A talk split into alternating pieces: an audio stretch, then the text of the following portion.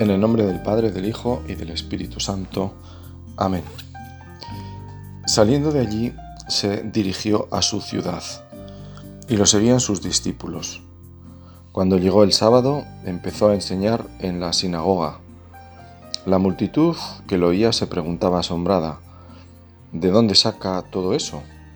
¿Qué sabiduría es esa que le ha sido dada? ¿Y esos milagros que realizan sus manos? ¿No es este el carpintero, el hijo de María, hermano de Santiago y José, y Simón, y Judas? ¿Y sus hermanas no viven con nosotros aquí? Y se escandalizaban a cuenta de él. Les decía, no desprecian a un profeta más que en su tierra, entre sus parientes y en su casa. No pudo hacer allí ningún milagro, solo curó a algunos enfermos imponiéndoles las manos, y se admiraba de su falta de fe, y recorría los pueblos de alrededor enseñando. Este domingo 11 de julio, tiempo ordinario para la Iglesia, acabamos de escuchar el comienzo del capítulo 6 del Evangelio de Marcos, el más antiguo de los cuatro el más breve también, el más sobrio en la narración de los hechos y dichos de Jesús. Hoy nos cuenta el evangelista lo que algunos llaman el regreso a Nazaret, el pueblo en el que Jesús se ha pasado prácticamente toda su vida.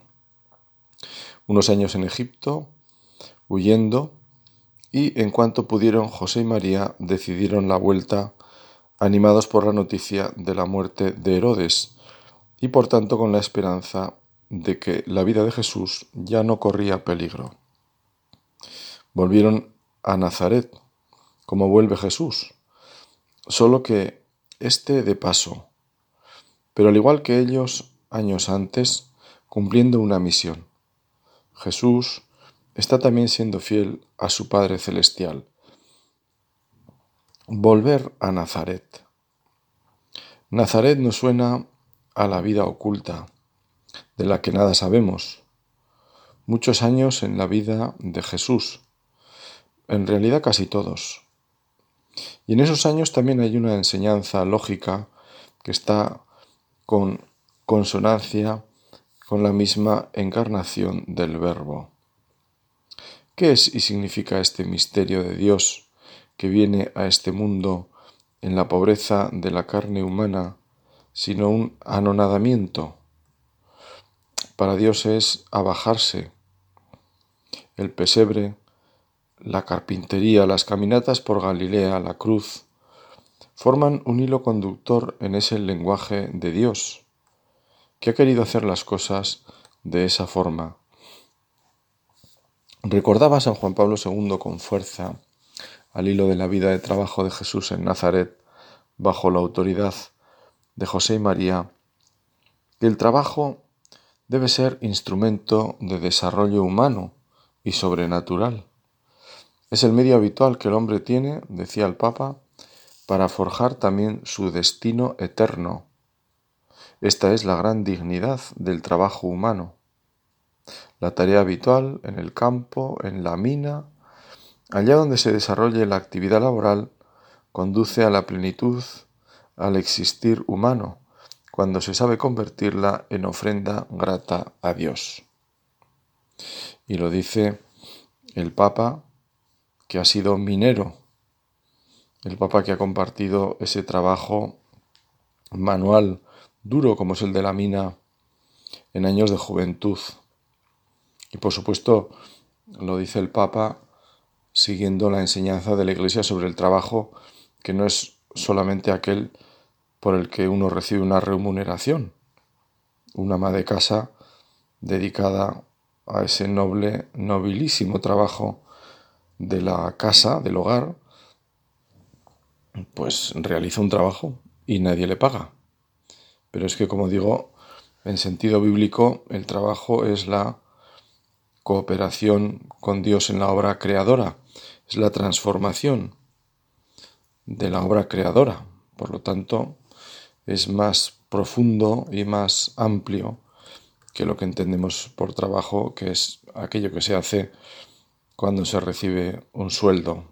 De hecho, cuando una persona no trabaja, decimos, está en el paro, ¿no? Pero quizá siga trabajando en su casa y, en fin, y haciendo pues otro tipo de cosas, ¿no? Pero, eh, bueno, es el lenguaje humano. Pero como digo, nosotros no perdemos de vista que trabajo tiene un sentido más profundo, más profundo, no solo en, la amplitud de lo que se hace, sino por supuesto en la realidad que hay de fondo. Cualquiera que te diga, ¿y tú para qué trabajas? Pues porque hay que comer. Bueno, pues, pues efectivamente hay que comer. Pero el Papa decía que con el trabajo nos jugamos la vida eterna, fíjate.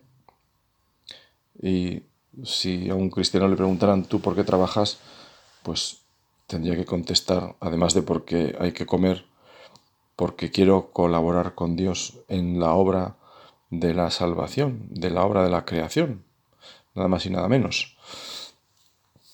Pues bien, estas palabras, decía de, del Papa, pues eso recoge la enseñanza de la Iglesia y nos iluminan a nosotros también para hacer de nuestro trabajo esa ofrenda agradable a Dios, de nuestro trabajo y ahora que llega el, llega el verano, también del tiempo de descanso, que digamos que ante Dios también tiene un valor. Es nuestra llamada a vivirlo así. Por encima de gustos y preferencias, descubrimos en el trabajo el querer de Dios y lo vivimos, así debemos hacerlo y se lo pedimos al Señor, con ese sentido de ofrenda, Quizás no tenga que ver directamente, pero sí en el fondo, algo que contaba una periodista española que habitualmente acompañaba al Papa Juan Pablo II, referido en sus viajes al extranjero. Me ha venido al hilo de, estas, de esta reflexión, de esta meditación sobre el trabajo y la vida oculta. Y es que en una ocasión le preguntó al Papa, ante un viaje complicado que tenía que realizar, si realmente le apetecía hacerlo. Y según cuenta ella, el Papa le miró con cara de profunda extrañeza y le contestó que eso de apetecer, vamos, que ni se lo planteaba, debía hacerlo y punto. Eso del apetecer, pues ya, en fin, no estaba en sus planes. La verdad es que me pareció admirable, porque en el fondo es haber asumido lo que Dios pide en el desempeño, en este caso del trabajo del Papa, por encima de gustos y preferencias. Vamos, no por encima, es que ya ni se lo planteaba. Me quedo con eso para pedirle al Señor esa forma de entender el trabajo y poner por delante el querer de Dios manifestado en nuestras obligaciones ordinarias. Y al igual que el Papa, eso del me apetece, pues que nos lo vaya también, al menos a los que aún padecemos esa debilidad, que nos lo vaya sanando el Señor.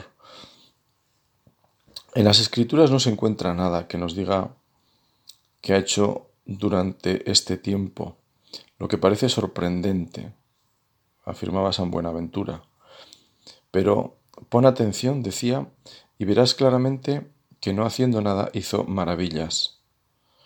En efecto, cada uno de sus gestos revela su misterio, y puesto que actuaba con poder, se calló con poder y permaneció retirado y en la oscuridad con poder.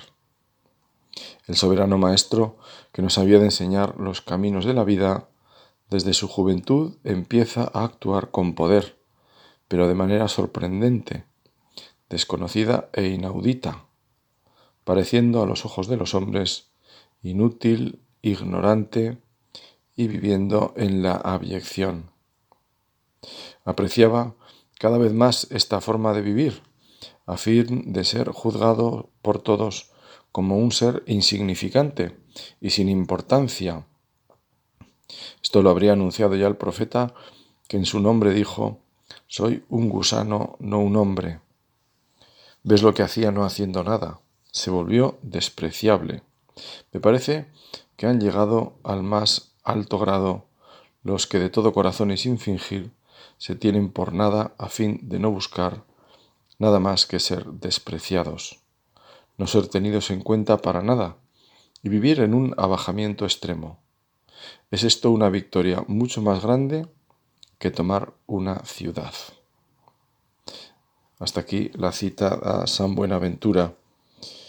Y me quedo con esto de no buscar más que el desprecio que demuestra este santo buen hijo de San Francisco de Asís, que así lo predicaba y vivía.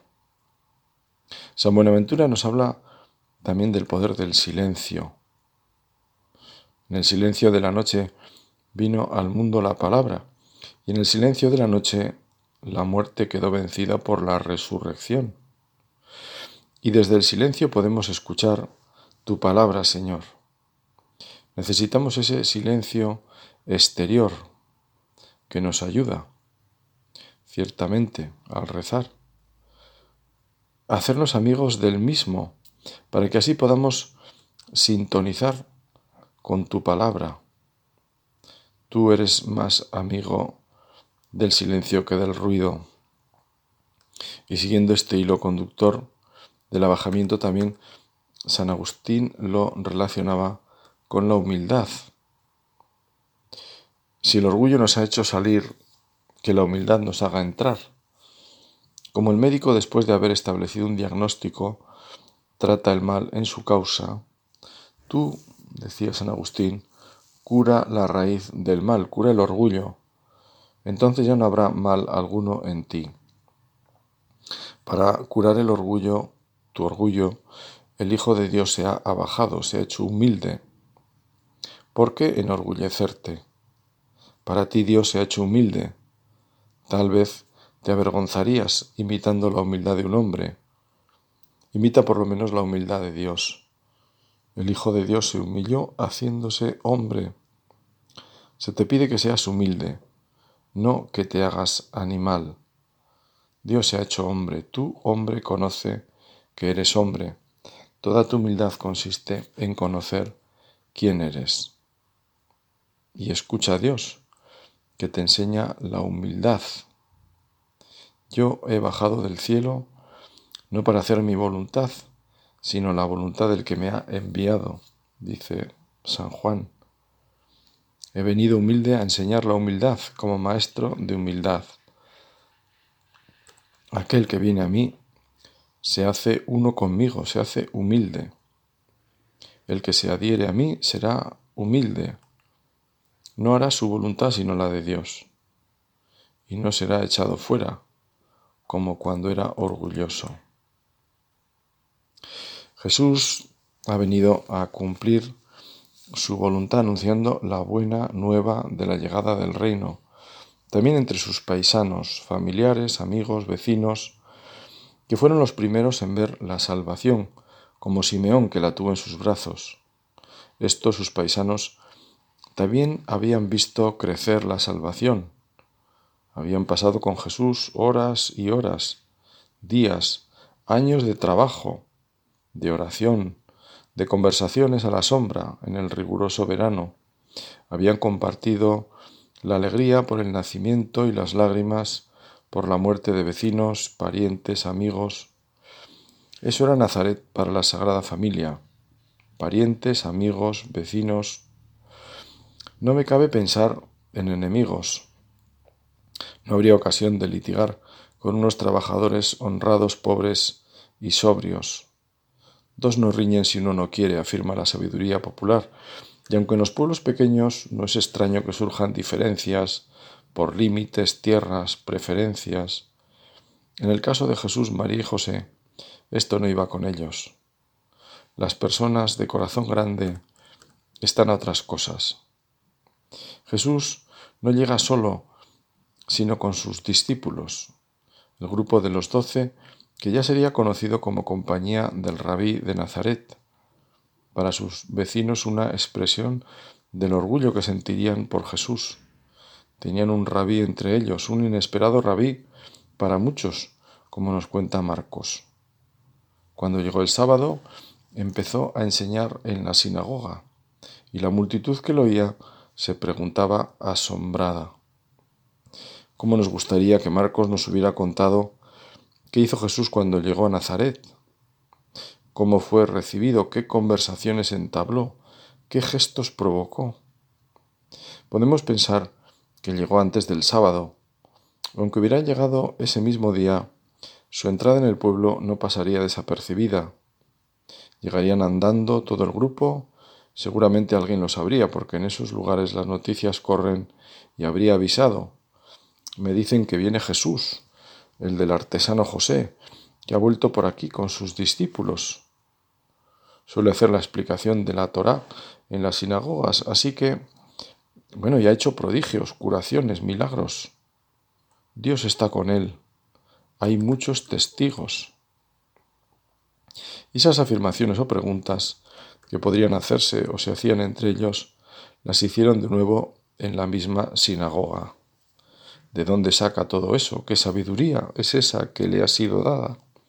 Y esos milagros que realizan sus manos. ¿No es este el carpintero, el hijo de María, hermano de Santiago, José, de Judas y Simón? ¿Y sus hermanas no viven aquí con nosotros? Un texto profético del libro de Isaías habla del Espíritu del Señor, que se posará sobre el Rey Mesías y caracteriza ese espíritu ante todo como espíritu de sabiduría y de inteligencia. Y luego como espíritu de entendimiento y temor de Yahvé. En el Nuevo Testamento son varios los textos que presentan a Jesús lleno de la sabiduría de Dios.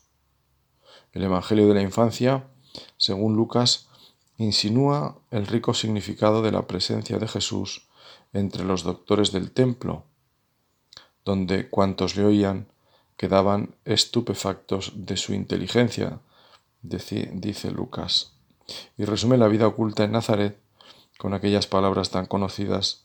Jesús crecía en sabiduría y edad y gracia ante Dios y los hombres. Durante los años del ministerio de Jesús, su doctrina suscitaba sorpresa y admiración la muchedumbre que le oía se maravillaba diciendo, lo acabamos de, de repetir, ¿de dónde le viene a este estas cosas? ¿Qué sabiduría es esta? Esta sabiduría que procedía de Dios confería a Jesús un prestigio especial, porque les enseñaba como quien tiene poder y no como sus doctores, dice San Mateo. Por ello se presenta como quien es más que Salomón, puesto que Salomón es la figura ideal de quien ha recibido la sabiduría divina. Así se concluye que en esas palabras Jesús aparece explícitamente como la auténtica sabiduría.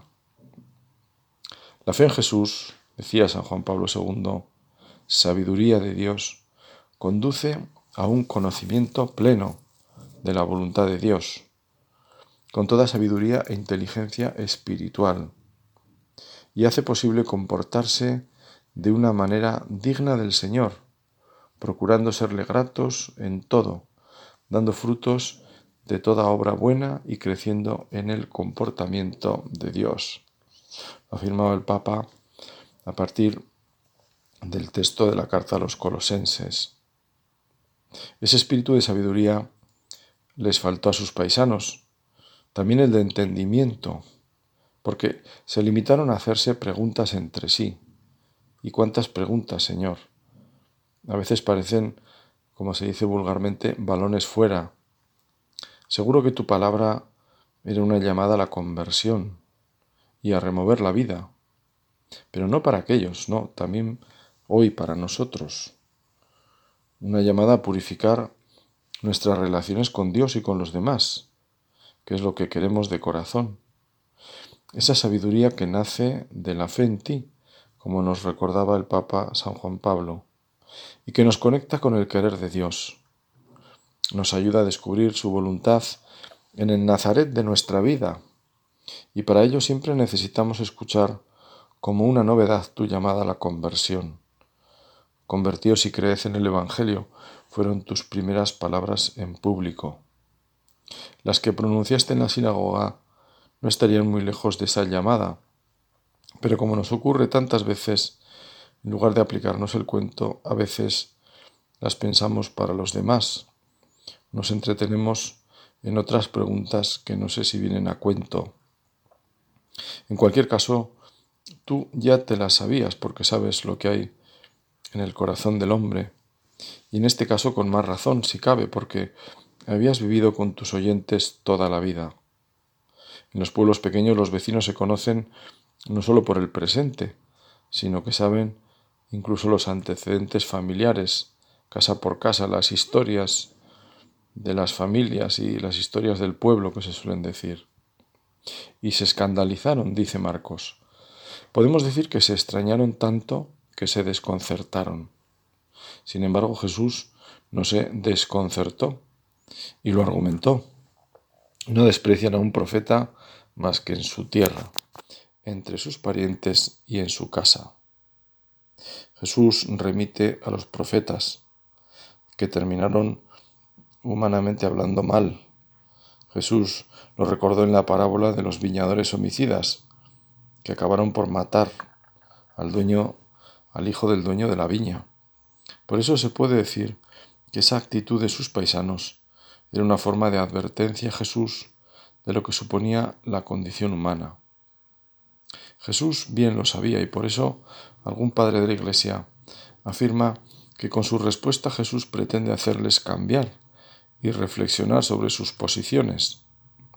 Al admirarse de su falta de fe, como dice Marcos, Jesús quiere que ellos caigan en la cuenta de su pobreza. El repudio incrédulo de Jesús en su patria de Nazaret está en constante, en contraste, perdón, con los relatos precedentes. El domingo pasado en la misa, recordáis, habíamos escuchado aquella mujer, la hemorroísa, que, fue curada por tocar el manto de Jesús, y también a Jairo, el jefe de la sinagoga, que acudió a él pues con toda la confianza y que consiguió que su hija volviera a la vida. Pues aparece esa paradoja de incredulidad aquí frente a aquella, aquella credulidad, en fin, aquel ejemplo de fe que nos dan estas dos personas y que en el fondo los de hoy pues recogen aquellos dos anuncios de Jesús en el Evangelio, que viendo no perciben, oyendo no entienden. También Juan había dicho que a pesar de haber realizado Jesús tantas señales en presencia de ellos, no creían en él.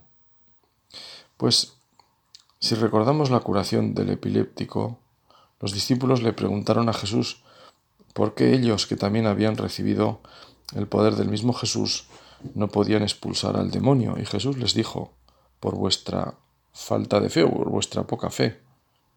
Si tuvierais fe como un grano de mostaza, diríais a este monte, vete de aquí, y se iría, y nada os sería imposible.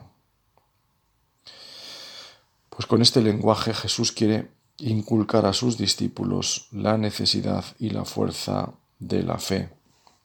Así que dice San Marcos, terminando ya, solo curó a algunos enfermos imponiéndoles las manos. Y termina, diciendo recorría los pueblos de alrededor enseñando. Es como si con los enfermos Jesús quisiera hacer esa excepción. No iba con ellos todas estas preguntas, esta, digamos, esta salva de, de objeciones que parece que le ponían a Jesús. La enfermedad, la verdad es que nos, nos sitúa en otro plano. Con la enfermedad a veces cambian el orden de valores de la vida. Lo que antes parecía importante, pues ya no lo parece tanto. Y lo que se valoraba, pues tiene un relieve distinto. Algo tan simple como pasear, cuando se han pasado semanas inmovilizado, se presenta como algo maravilloso.